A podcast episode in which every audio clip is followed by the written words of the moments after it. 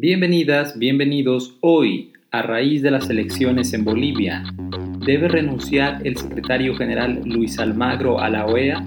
¿Qué papel jugó la Organización de los Estados Americanos en la democracia boliviana? Hora de despertar.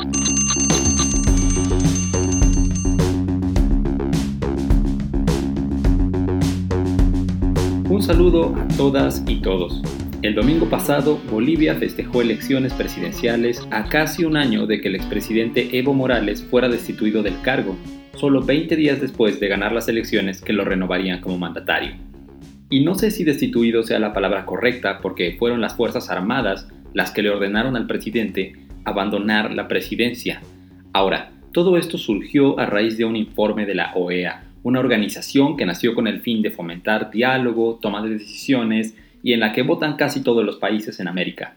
Y en este informe dijo haber encontrado serias irregularidades en el proceso electoral, recomendó nuevas elecciones, eh, cosa a lo cual se dio el presidente Evo Morales. Pero como ya lo dije, horas más tarde el ejército removió al presidente, utilizando el informe de la OEA como un pretexto.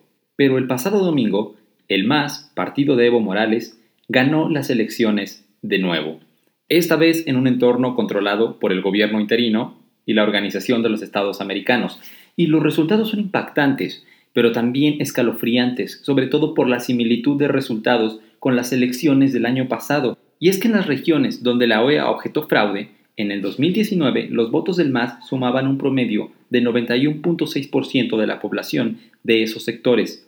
Y escuchen lo que Almagro, el secretario de la OEA, decía al respecto es eh, el presidente Evo Morales quien señala que eh, no podíamos sacar ese comunicado de, esa forma porque eh, resultaba una opinión política de la Secretaría y por lo tanto, obviamente, nosotros necesitábamos este, fundamentar con los informes técnicos correspondientes. E, eso fue exactamente lo que hicimos. Y es cuando Evo Morales ve que esos resultados de la auditoría son absolutamente contundentes, que quiere parar entonces ese informe preliminar de la auditoría. Bueno, esos resultados contundentes que Almagro señala se repitieron en las elecciones del domingo pasado, porque esas regiones donde acusaron fraude esta vez no tuvieron 91.6% de los votos a favor del MAS, esta vez tuvieron el 97% de los votos a favor, así que lo único contundente fue la victoria democrática que Evo Morales sí había logrado y que el partido del MAS siempre ha ganado el poder en las urnas.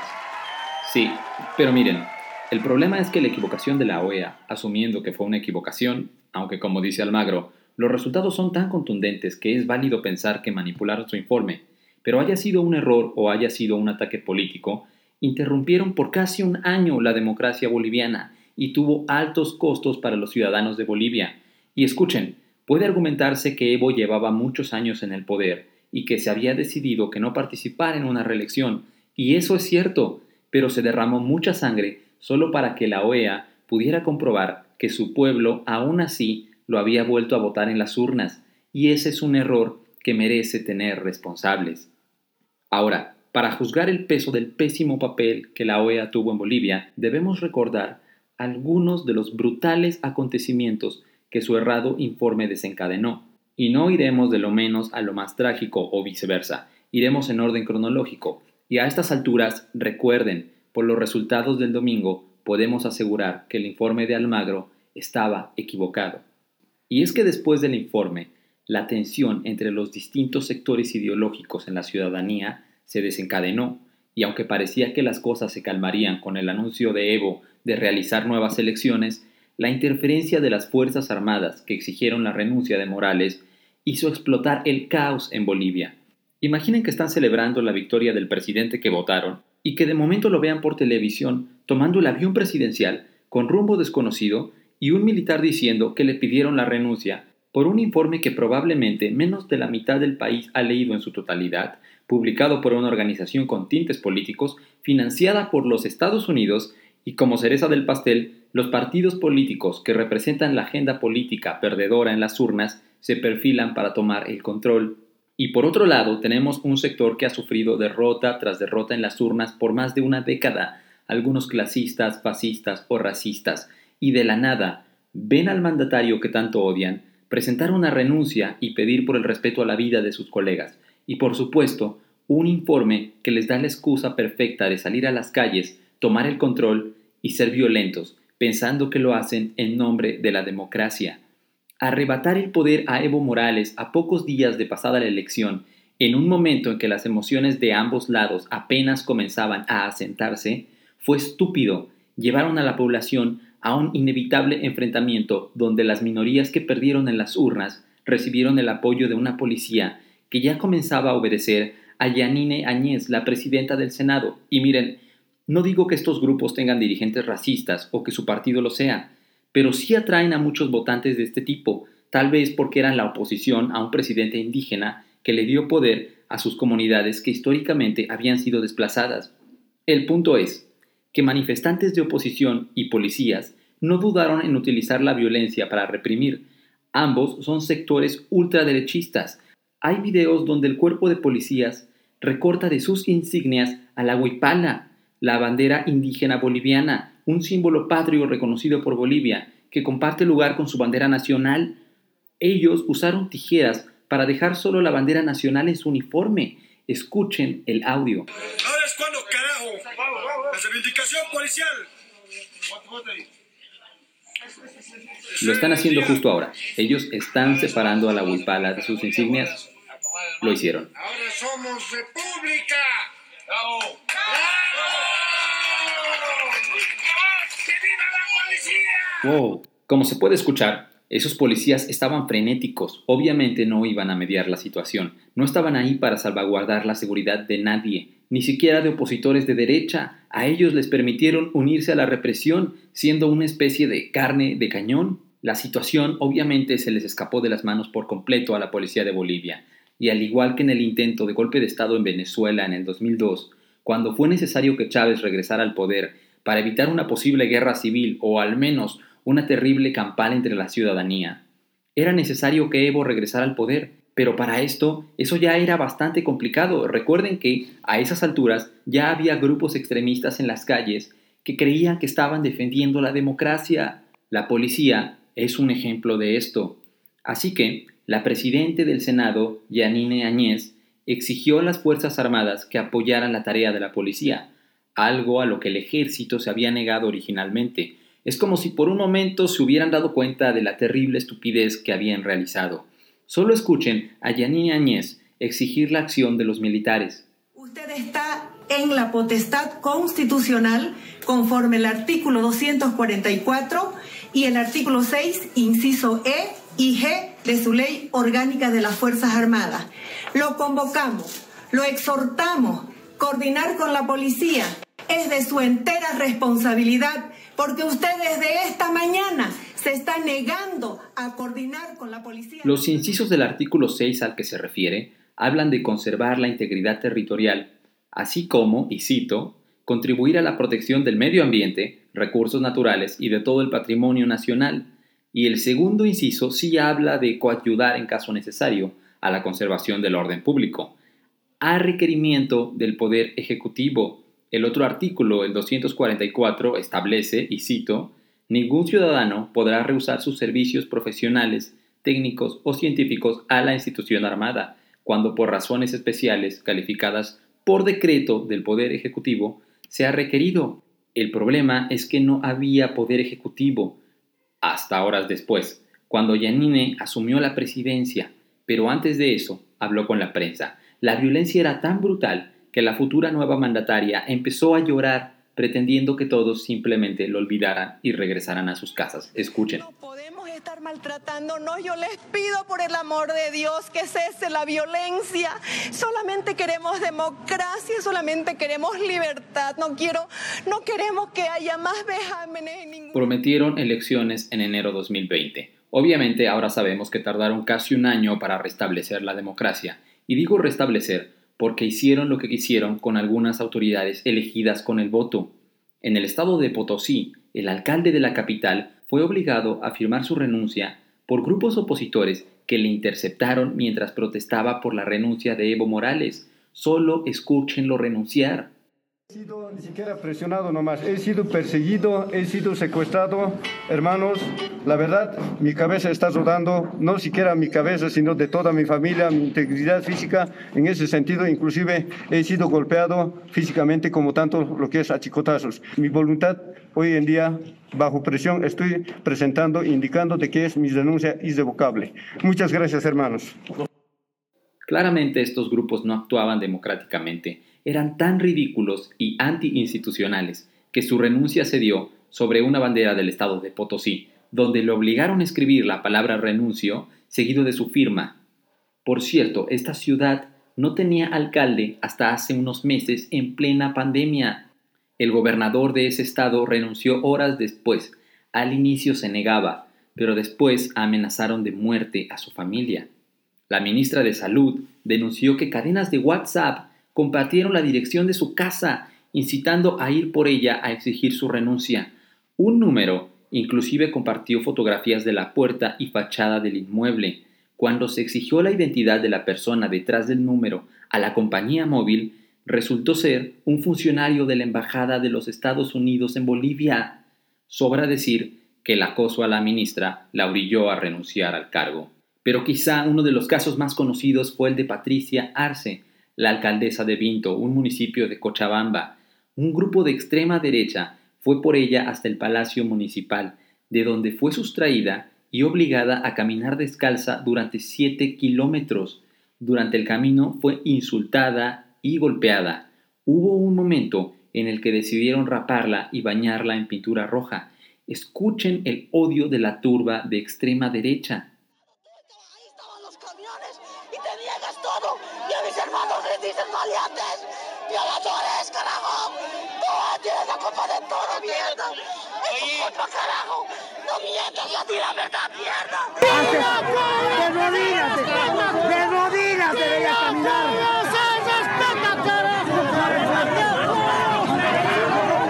¡Asesina de mierda! Dios. Los medios que cubrieron el acto la entrevistaron mientras ella aún seguía capturada la entrevista se dio en la calle, con ella descalza, rapada, pintada y un encapuchado tomándola del cuello. Escuchen cómo un reportero le pregunta si teme por su vida ante el peligro inminente de un linchamiento. ¿Qué le han hecho? ¿Qué le han hecho? Coméntenos qué le han hecho. Son tres fallecidos de Quillacuy. Han ido a quemar la alcaldía. Y tú les has dado todo lo que tienen. ¿Teme por su vida? ¿Teme por su vida? Eso yo voy a denunciar públicamente. Si le pasa a mí y a mis hijos. Y es que la policía decidió no intervenir sino horas después por fortuna, para los que desaprobamos esa terrible humillación con claros tintes misóginos, esta valiente alcaldesa, que se negó a renunciar, ahora es senadora, como resultado de las elecciones del domingo pasado. Sí, y aunque parece que la democracia ha remontado de nuevo en Bolivia, no debemos olvidar los estudiantes y ciudadanos heridos y muertos a manos de la brutal reprimenda del gobierno interino. Hay dos capítulos terribles de esta historia, la masacre de Sencata y Sacaba, municipios de Bolivia, y no soy yo el que está nombrando a estos hechos como una masacre. Es así como se conocen, es lo que te arrojará el buscador si decides googlearlo. Y es que la Comisión Interamericana de Derechos Humanos estableció que militares dispararon contra civiles en ambos municipios por las protestas postelectorales que estaban llevando a cabo. El organismo estima que hubo 36 muertos y más de 500 heridos. Pero no fueron las únicas protestas, las hubo a lo largo del país. Recuerden que por un momento Bolivia estaba convulsionando, todo a raíz del errado informe de la OEA. Uno pensaría que un informe así debe ser presentado con prudencia y con cuidado, y que definitivamente está seguro de lo que dices. Y tal vez Almagro no fue prudente, pero sí estaba muy seguro del informe de su organización. Solo escúchenlo hablar del informe. La vergüenza no es de la OEA que hace un informe técnico irrefutable, es de aquellos que quisieron burlar al pueblo. La sangre en las manos es de aquellos que cometieron el fraude electoral. La OEA no dio un golpe de Estado, dieron un golpe de Estado quienes se robaron la elección, declarando un triunfo en primera vuelta. Situación que se mantuvo. Bueno, otra vez, El MAS ganó en primera vuelta. Derrotó al mismo candidato Carlos Mesa. Todo lo que dice Almagro era incorrecto. El tiempo no le da la razón y no ha pasado ni un año. Las consecuencias aún se sienten. Ya ni siquiera es debatible si fue un golpe de Estado o no, porque, escuchen, antes se argumentaba que las Fuerzas Armadas estaban defendiendo la democracia de Bolivia de un usurpador del poder, pero ahora que tenemos los mismos resultados en una nueva elección vigilada por ellos, podemos concluir que Bolivia sí había votado a Evo Morales y que generales del ejército, tal vez desconociendo esto, exigieron su renuncia. Pero esa es la definición de un golpe de Estado, un presidente electo por el voto desplazado por las fuerzas militares del país. Y todo por un informe criticado y contraargumentado en varias ocasiones con otros estudios, pero que ahora fue totalmente desmentido con estas nuevas elecciones. Y la OEA debe responder por esto. Ahora mismo hay un debate en redes sobre si Luis Almagro debe renunciar o no a la Organización de Estados Americanos. Y puedes o no puedes estar de acuerdo, pero yo creo que en el fondo Almagro sabe qué hacer Solo escuchen la reflexión que hizo sobre la renuncia de Evo Morales en una entrevista en CNN. Solo sé que él tuvo que renunciar porque simplemente la situación era insostenible después de probado esas maniobras dolosas de alteración del resultado electoral.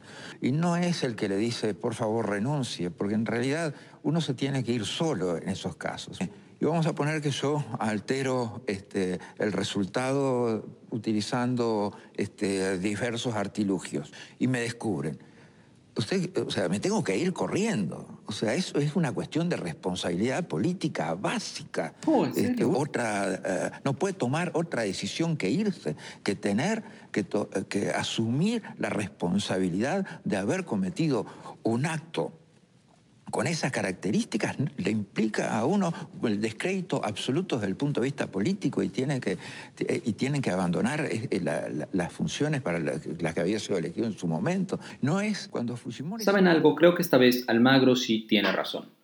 Cuando uno tiene el descrédito político, uno debe de irse. Y no, no deberíamos de pedírselo. Él sabe lo que tiene que hacer. Y escuchen, no estamos diciendo que el informe fue manipulado con intenciones dolosas o políticas. Tal vez solo fue un error, pero fue un error que interrumpió el crecimiento constante de la economía boliviana, el más grande de Latinoamérica, una cifra que con mucho esfuerzo construyó el gobierno de Evo Morales y que ahora con el golpe aunado a la pandemia será difícil de recuperar. Es un error que atenta a la estabilidad democrática que Bolivia poseía y por consiguiente a la credibilidad de sus instituciones. Y lo más importante, es un error que costó vidas humanas y puso en riesgo otras, sin mencionar que, por culpa del golpe de Estado, Bolivia tuvo que enfrentar esta pandemia con un gobierno interino, novato, no preparado y que no gozaba de la credibilidad o de confianza de la ciudadanía porque nunca fueron votados. Ahora, tenemos que ser justos. Luis Almagro puede ser amado o odiado, pero ha hecho cosas buenas para la OEA y otras un tanto controvertidas ha sido acusado de favorecer a la derecha, pero escuchen cómo se expresaba de Hugo Chávez. Creo que eh, a esta altura nadie puede desconocer el extraordinario papel de estadista que tuvo el presidente Chávez. O sea, estamos hablando de alguien que tiene una dimensión internacional muy importante. Desconocer ese trabajo para cualquiera sería absurdo. Eh, Escucharon al mismo Luis Almagro que apoya la presidencia interina de Juan Guaidó. Es obvio que no diría lo mismo de Nicolás Maduro, pero el punto es, Luis Almagro sabe tomar posiciones cuando lo cree necesario, como en el caso de Venezuela. Puede ser una mala o una buena postura, pero no necesariamente pertenece a un extremo, lo que le da la oportunidad de ser neutral cuando tiene que serlo. Luis Almagro es un político que sabe escuchar a gobiernos de ambas ideologías. Tal vez en este momento se parece más a un derechista, pero también ha sido un izquierdista. Venezuela votó por Almagro cuando éste se postuló para la OEA. Fue militante de la coalición izquierdista Frente Amplio y hasta fue canciller del gobierno socialista de Pepe Mujica. De hecho, fue Uruguay, en los tiempos en que gobernaba el partido de Mujica, quien lo nominó para secretario de la OEA. Así que no es por ideologías. Sí, tal vez es un camaleón político, pero sabe escuchar hacia ambos lados. Su pasado lo respalda. Pero definitivamente, el informe de elecciones en Bolivia fue un desastroso error y ese error exige una salida inminente del cargo de secretario de la Organización de Estados Americanos, no por posturas políticas, aun cuando su error benefició a un lado. Eso es claro. Vamos, Elon Musk celebró en Twitter la caída de Evo Morales. Eso da miedo y es repulsivo, pero aún así, la necesidad de su salida se sustenta en las consecuencias que hubo para las y los bolivianos, sobre todo las consecuencias que costaron vidas humanas y pusieron en riesgo a otras. Y a Dios gracias la democracia retornó a Bolivia en menos de un año. Pero pudo no ser así. Pudo tomar un camino distinto que la regresar al pasado. Y por eso no deberíamos pedirlo, pero las circunstancias nos orillan. Luis Almagro debe renunciar al cargo de secretario general de la Organización de los Estados Americanos. Eso es todo por hoy. Gracias por escucharnos.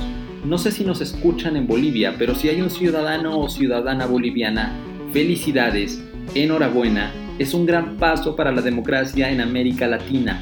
La vimos caer y la vimos ponerse de pie. Y todo gracias a ustedes, unos verdaderos demócratas. Les agradecemos mucho su apoyo. Suscríbanse a este y a los otros podcasts que pueden encontrar buscando Científico Político en Spotify. Los hay prácticamente toda la semana. Y también sigan nuestras redes Gracias por escucharme, los encuentro el siguiente jueves. Terminó, pero regresará. Hora de despertar. Chao.